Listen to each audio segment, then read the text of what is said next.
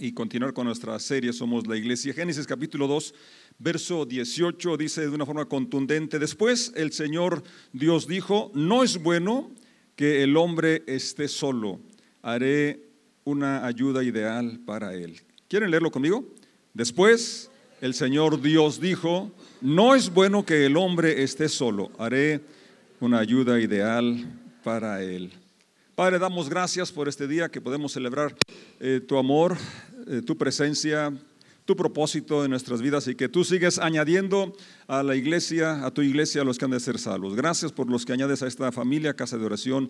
Gracias, los bendigo en el nombre de Jesús y gracias por todos los presentes y rogamos que nos sigas ah, abriendo nuestro corazón y entendimiento para ver tu propósito que ha sido desde la creación de la humanidad, que quieres que tengamos comunión contigo y comunión unos con otros. Muchas gracias. En el nombre de Jesús decimos, amén. Amén. Recientemente la Universidad de Harvard hizo un estudio donde encontró, acerca de las relaciones interpersonales, y encontró estos eh, hallazgos interesantes. De, de cada tres personas, una experimenta lo siguiente, necesidades en su vida que nadie conoce, heridas personales, pero nadie que las escuche, amor y dones, pero no hay espacios o personas con quien compartir. Qué cosas tan tremendas. Es, algo impresionante en esta época en que las redes sociales nos conectan, en que hay este, realmente eh, muchas formas de, tener conexión o con quién platicar, con quién abrir el corazón. Y la verdad, esto me impresiona mucho, ¿verdad? Dado esa situación que estoy comentando. Y lo, lamentable es que a veces pasa igual en las congregaciones. Nos miramos cada domingo y a veces nada más ni, nos saludamos porque tenemos hambre, tenemos prisa o lo que sea, ¿verdad? Y no hacemos el espacio, no solamente para saludarnos, sino para cultivar una relación más estrecha donde se cumpla el propósito original de Dios desde la creación. Eh, en el relato de Génesis miramos que Dios dice es bueno, era bueno, vio Dios que era bueno cuando estaba haciendo la creación. Desde que dijo sea la luz, vio que era bueno y qué bueno que hay luz. Así es. Y así en cada día de la creación dice, y vio Dios que era bueno. Y aquí en el pasaje que hemos leído la primera vez que dice, no es bueno. ¿Y qué es lo que no es bueno? Que el ser humano esté solo. O sea, no se a los varones solamente, tampoco a las mujeres es bueno que estén solas no es bueno. No fuimos creados para vivir aislados, no fuimos creados para vivir solos. Dios nos creó para vivir en comunidad, en, compañías, sobre todo con Él y luego unos con otros. Somos personas interdependientes. ¿Es cierto? Sí, más vale que lo, asimilemos, lo creamos y, valoremos a, los que están a nuestro lado y podamos entonces eh, tener alguien con quien eh, compartir las necesidades. Eh, pero hay veces que no podemos abrir el corazón con todos, de hecho nos espera que así sea, pero debe de haber un círculo, debe de haber una, un grupo de personas con las cuales tienes la confianza de ser totalmente transparente y honesto. Y esto, ¿verdad? No, no nace automáticamente, sino que hay que invertir, hay que cultivarlo, hay que ser intencional para lograrlo. Todos tenemos heridas, es una realidad. Vivimos en un mundo caído y de, eh, aún en las mejores familias, ¿verdad? Que no creo que sean mejores familias, son diferentes nada más las familias. Así es. Y hay heridas, hay situaciones que aún con la mejor intención eh, los padres lastimamos a nuestros hijos. Entonces todos traemos desde la caída ciertas heridas que necesitan ser sanadas y para esto, ¿verdad? uno tiene que primero eh, estar dispuesto a, estar, entrar en ese proceso de sanidad. Casa de oración tiene espacios, ¿verdad? Remendando el alma. Eh, Escuela del Perdón y otros espacios donde podemos trabajar en esas áreas y tener una vida más plena. Así que se los recomendamos. Ahora, el, tercer punto que menciona, tienen amor y dones, pues todos tenemos habilidades y tenemos amor. Fuimos creados para amar, creados por un Dios de amor. Y si fue el hombre hecho a imagen y venganza de Dios, pues tenemos amor. Aunque sea muy en el fondo. ¿eh? Y qué lamentable entonces que no encuentre ese lugar o esas personas con quien compartir. Y Dios por eso diseñó la iglesia para entonces curar la soledad o hacer a un lado la soledad y poder desarrollar nuestra personalidad, nuestro carácter, ser transformado a la imagen de Jesucristo, eh, usar nuestros dones en pertenecer a algo, sentirnos parte de, y entonces ahí contribuir al desarrollo de esta familia, de esta comunidad, de, esta, de este cuerpo que es la iglesia de Cristo. Y de esa forma nos sentimos plenos, realizados, pero estamos también siendo un canal para bendecir a otras personas que necesitan eh, esa, esa relación estrecha eh, con la cual fuimos diseñados para disfrutar. Entonces, este pasaje es muy revelador porque una vez más dice, Dios dijo, Después de decir muchas veces que era bueno todo, lo que no es bueno es que vivamos aislados, que vivamos solos, ¿verdad? Dios espera que vivamos en buena compañía y qué mejor compañía que la de Dios. ¿verdad? Pero también necesitamos a alguien de carne y hueso, ¿no? Alguien que con el que estrechar la mano, con el que sentir el abrazo, el beso, con el cual compartir la vida, compartir los momentos difíciles, ¿verdad? La escritura nos dice claramente, lloren con los que lloran. Pero no vas a llorar solamente porque lo vas llorando, sino porque comparte su pena, comparte su dolor. Y somos empáticos, somos un mismo cuerpo y sentimos lo que otro miembro siente, entonces lloramos genuinamente. Y, pero también dice, gócense con los que se gozan. Pero ¿cómo se no invitan al pastel? No sean come solos. Entonces tenemos que compartir tanto las Pérdidas, tristezas, que, nadie está exento de esos eh, problemas de, dificultad, de pérdida. Y también los logros, los, éxitos. Les, animamos a que en su sobre pongan las peticiones, pero también les animo a que pongan sus acciones de gracias. Gracias porque ya esta respuesta por la que oré, pedí, ya vino, ¿verdad? Eh, es importante entonces compartir la vida. Génesis 1.27 dice, así que Dios creó a los seres humanos a su propia imagen. A imagen de Dios los creó, hombre y mujer los creó. Entonces, eh, la imagen de Dios, ¿verdad? Es, como dije, es amor. Dios es amor. Entonces tenemos ese rasgo. Eh, él es el que toma la iniciativa para tener comunión con nosotros. Cuando el hombre decide vivir eh, bajo su propio criterio, bajo su propia voluntad, ahí se rompe, hay una distancia, un distanciamiento que el hombre crea esa barrera. Pero Jesucristo vino a quitar esa barrera, a quitar eh, eso que impedía que el hombre se acercase a Dios, porque desde, desde la creación Dios ha querido que tengamos comunión con Él que tengamos una relación estrecha con Él. Pero también, ¿verdad? Cuando Él dice que no es bueno que esté el hombre solo, procede, ¿verdad? A, solucionar ese problema y crea a, la, mujer a imagen y semejanza de Dios, a imagen y semejanza del hombre. Y el, Adán mismo dice, esto es hueso de mi hueso, carne de mi carne, porque del varón fue tomada. Entonces, todas las personas aquí Estamos hechos a imagen y semejanza de Dios, por lo tanto, con la capacidad de amar, con la capacidad de relacionarnos. Y necesitamos ser lo suficientemente humildes para reconocer que nos necesitamos. ¿Sí? Nadie es autosuficiente. Por muchos talentos que tenga, por mucha habilidad que tenga, por mucho dinero que tenga, necesita de otras personas. Y si piensa que no necesita, también necesita con quién disfrutarlo, con quién gastarlo. Sino para qué quiere lo que, lo que tiene. ¿Verdad? Entonces es, sí, también una humildad donde llegamos a reconocer, ¿verdad? Que Dios nos ha bendecido, que Dios nos ha dado, ¿verdad? Pero que el gozo, la alegría viene más cuando podemos compartirlo, cuando, cuando eh, reconocemos que Dios es el dador de, de, la vida y de todas las cosas buenas, pero que también nos las da para que ahora seamos un canal para bendecir a los que nos rodean. Entonces la iglesia que el Señor establece que Él está eh, construyendo según su promesa y que ha escogido a cada uno de los presentes para conformar esta iglesia local, casa de oración. El Dios, eh, Jesús tiene esa idea de que cada persona encuentre un lugar en su casa.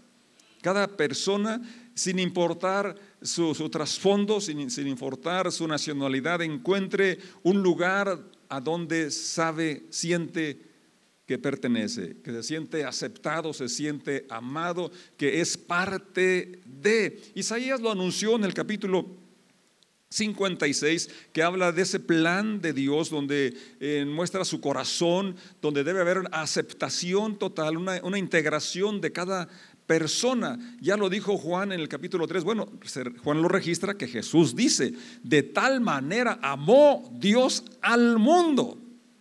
Así es al mundo, o sea, a las personas que están en la tierra. Sin importar su ideología, sin importar ¿verdad? Su, estado actual. Dice el capítulo 56, verso 1 en delante. Esto dice el Señor.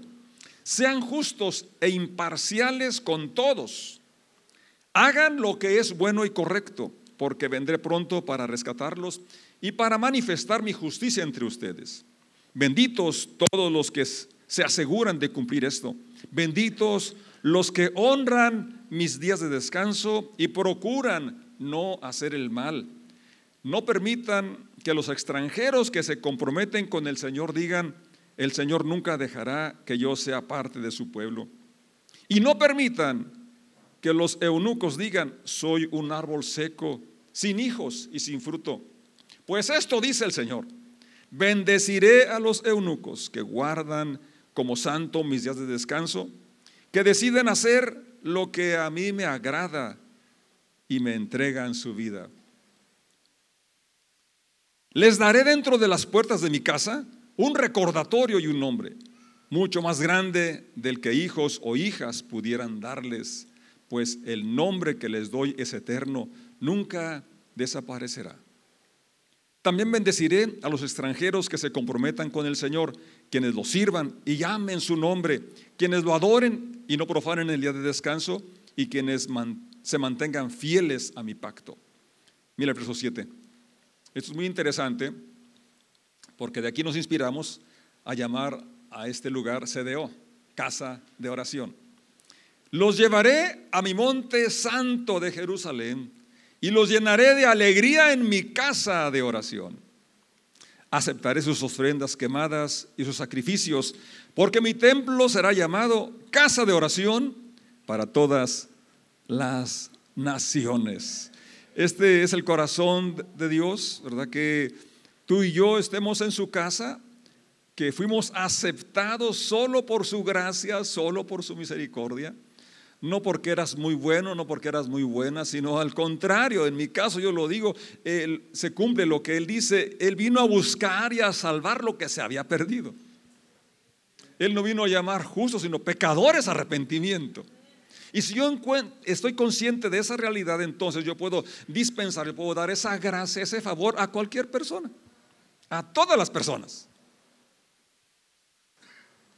Y algo importante, fíjate, que debe caracterizarnos al estar en comunión con Dios, que ahora tenemos paz para con Dios por oído de, de nuestro Señor Jesucristo, es la alegría de vivir. La vida está llena de dificultades y de problemas, pero debemos sobreponernos con la confianza, con la seguridad de que no estamos solos, de que Él está con nosotros. Ya lo cantamos hace un momento, ¿verdad? Sé que lo harás otra vez. Que no ha experimentado más de una vez la intervención directa de Dios, librándolo, proveyendo, llenándolo de, de fe, de esperanza? Entonces, hoy estás en el desierto y parece que, que no hay esperanza de que llueva. Dios puede abrir fuentes Dios va a seguir siendo fiel a sus, a sus promesas de proveer. Amén. Entonces, esto nos da fe, nos da alegría. Porque dice que dentro, o dentro de su presencia, de su comunidad, de su casa, en esa relación estrecha con Él y con su gente, dice, los llenaré de alegría. Si pueden proyectar, sí está ahí en la pantalla, ¿verdad? El verso 7. Esa parte quisiera que la leyeran conmigo. Y los llenaré de alegría en mi casa de oración. Una vez más. Y los llenaré de alegría en mi casa de oración. Dios quiere entonces llenarnos de ese entusiasmo y optimismo, ¿verdad? No, no porque estamos ajenos a, los problemas, sino porque estamos llenos de esperanza, llenos de fe y de confianza de que Él está con nosotros y que además de que Él está con nosotros, nos ha rodeado de gente para amar. Fíjate, no dije que, que nos ama, que también se espera. Como dijo David, no espero que me ame mi hija, pero bueno, yo espero que me amen mis hijos. Pero si tenemos primero bien claro, yo estoy, soy amado por Dios y por lo tanto puedo amar a todas las personas, puedo amar a cada persona que Dios agrega a casa de oración. Entonces fíjate, tú vienes a darle alabanza, a darle adoración. Y cuando damos, recibimos. Pero si vienes pensando a ver qué recibes, a, ver qué, qué, te dan, entonces eh, ya no vienes en la actitud correcta. ¿Sí me explico?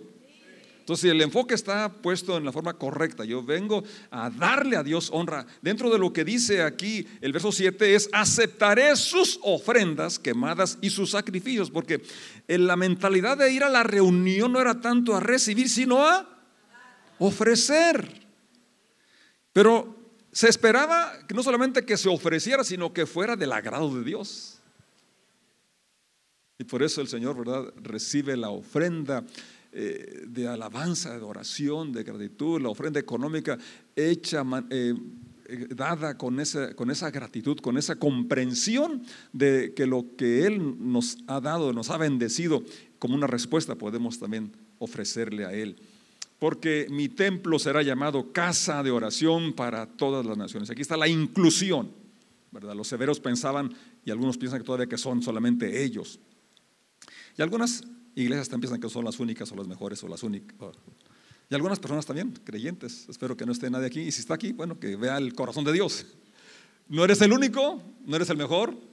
Dios espera que tengamos ese corazón de inclusión, donde Él quiere que todas las naciones le conozcan, le adoren y vivan en esa relación de pacto con Él, esa relación de entrega, de adoración. Hechos 2.46 nos habla de la iglesia recién inaugurada, apenas pasa el día de Pentecostés. De, hecho, capítulo 2 relata ese incidente, el día de Pentecostés, y después de aquel sermón de Pedro, donde ahora se, ve eh, su vida llena, guiada por el Espíritu Santo, que ya no tiene miedo, eh, sino que ahora confronta a la multitud y les dice, eh, lo que están mirando no es, no es este, lo que suponen, no están borrachos, no están hebreos, ni ebrios tampoco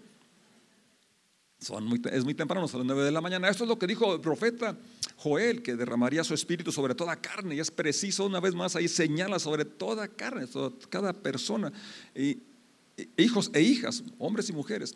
Entonces, eh, dicen, bueno, sí, ya, ¿y ahora qué hacemos? Arrepiéntanse y bautícese cada uno de ustedes en el nombre de Jesucristo para el perdón de los pecados y recibirán el don del Espíritu Santo. Y luego dice el verso 46 después de que ese día bautizan a tres mil. Chuy estaba cansado con ocho. Yo no sé cuántos bautizas habría ese día y había mucha agua seguramente ahí, pero entre todos ahí bautizaron a tres mil personas. Y dice el verso 46 del capítulo 2, adoraban juntos en el templo cada día. Se reunían en casas para la cena del Señor y compartían sus comidas con gran gozo y generosidad. ¿Le suena eso de gran gozo? También dijo el salmista, yo me alegré con los que me decían, a la casa del Señor iremos. ¿Verdad? ¿Qué, diferencia, no? Cuando, ay, otra vez domingo, ay, otra vez reunión, ay, otra vez el pastor escucharlo media hora. No, ya sé que eso nunca pasa por este. Pero qué, qué, gusto, ¿no? Ya se llegó el día del Señor, ya se llegó el domingo, ya se llegó el día que ayuno. Ah, nadie dijo amén, ¿verdad? sería una buena opción, ¿verdad? Para no tener la pizza de que tengo que desayunar, tengo que comer. Pero aquí está hablando, ¿verdad? De que había gran gozo en, las reuniones y que el Señor es lo que espera, que en su casa los llenaría de alegría. ¿Así es? Dice el verso 47, todo el tiempo alabando a Dios y disfrutando de la buena voluntad de toda la gente. Y cada día el Señor agregaba a esa comunidad cristiana los que iban siendo salvos. Qué gozo, ¿no? Que hay personas que están llegando a casa de oración y no es un accidente. Qué, gozo que personas que hacen pública esta decisión, como los que se bautizaron hoy, y no es un accidente, eh, es que Dios sigue añadiendo, agregando cada día a su iglesia, a la iglesia local, ¿verdad? Porque Dios así, eh, así lo diseñó, que haya una iglesia donde hay una familia, donde podemos expresar ese amor, compartir de lo que Dios nos ha dado. Aquí en este pasaje de Hechos vemos algunos principios, ¿verdad? Que nos, nos llevan a poder aplicar este sueño de Dios de vivir en comunidad, de recordar que juntos somos mejor, que no es bueno que el hombre esté solo. El primer punto es la adoración en conjunto como iglesia. Eh, a mí me gusta cantar, canto en el campo, canto solo, canto con mi papá. Eh, pero cuando cantamos como iglesia hay algo especial. Hay algo realmente, y esa batería, ¿cómo me, ayuda? Y ese violín. Diga, Sael, un aplauso para Sael, por favor.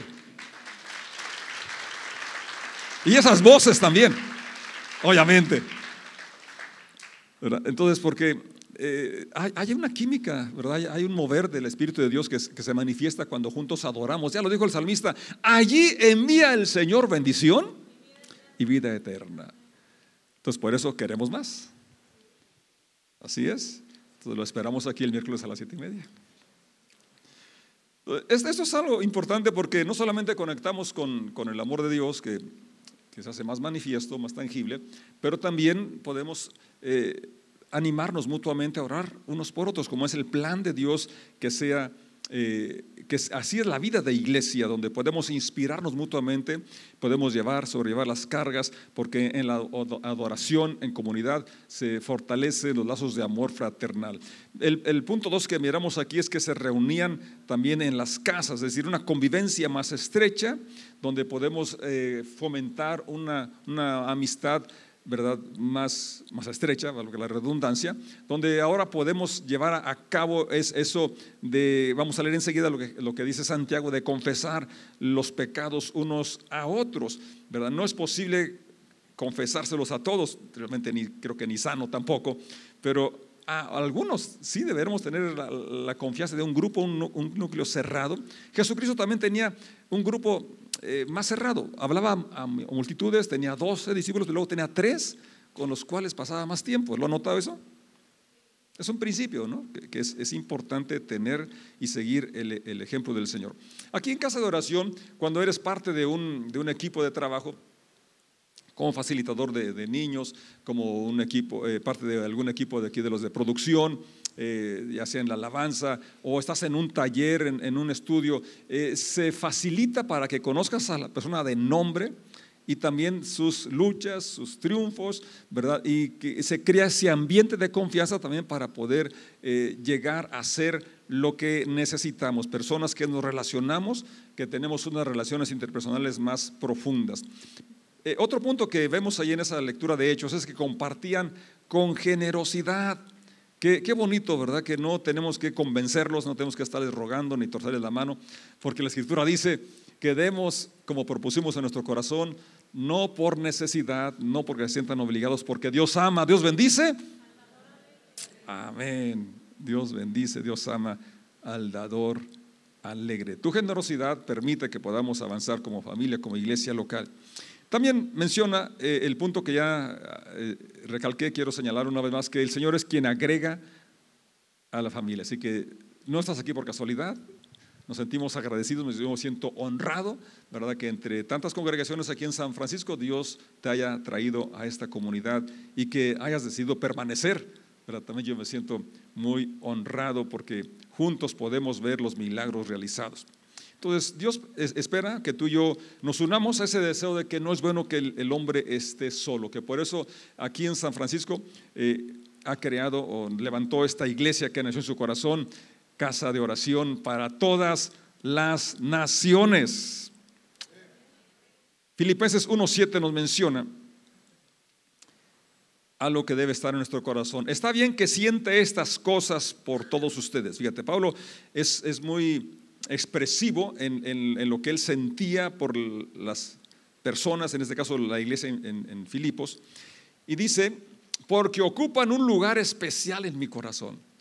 Qué bonito, ¿no? Cuando hay esa relación no solamente de un maestro que enseña, no solamente de un pastor que alimenta, sino una relación que va más allá, donde se, se cría unos lazos de afecto, ocupan un lugar especial en mi corazón. Pablo era, era un maestro para esto, de las relaciones interpersonales. Él menciona por nombre a muchas personas de sus colaboradores y otras personas que menciona en sus cartas. ¿Por qué? Aquí está la razón. Ocupaban un lugar especial en su corazón participan conmigo del favor especial de Dios, tanto en mi prisión como al defender y confirmar la verdad de la buena noticia.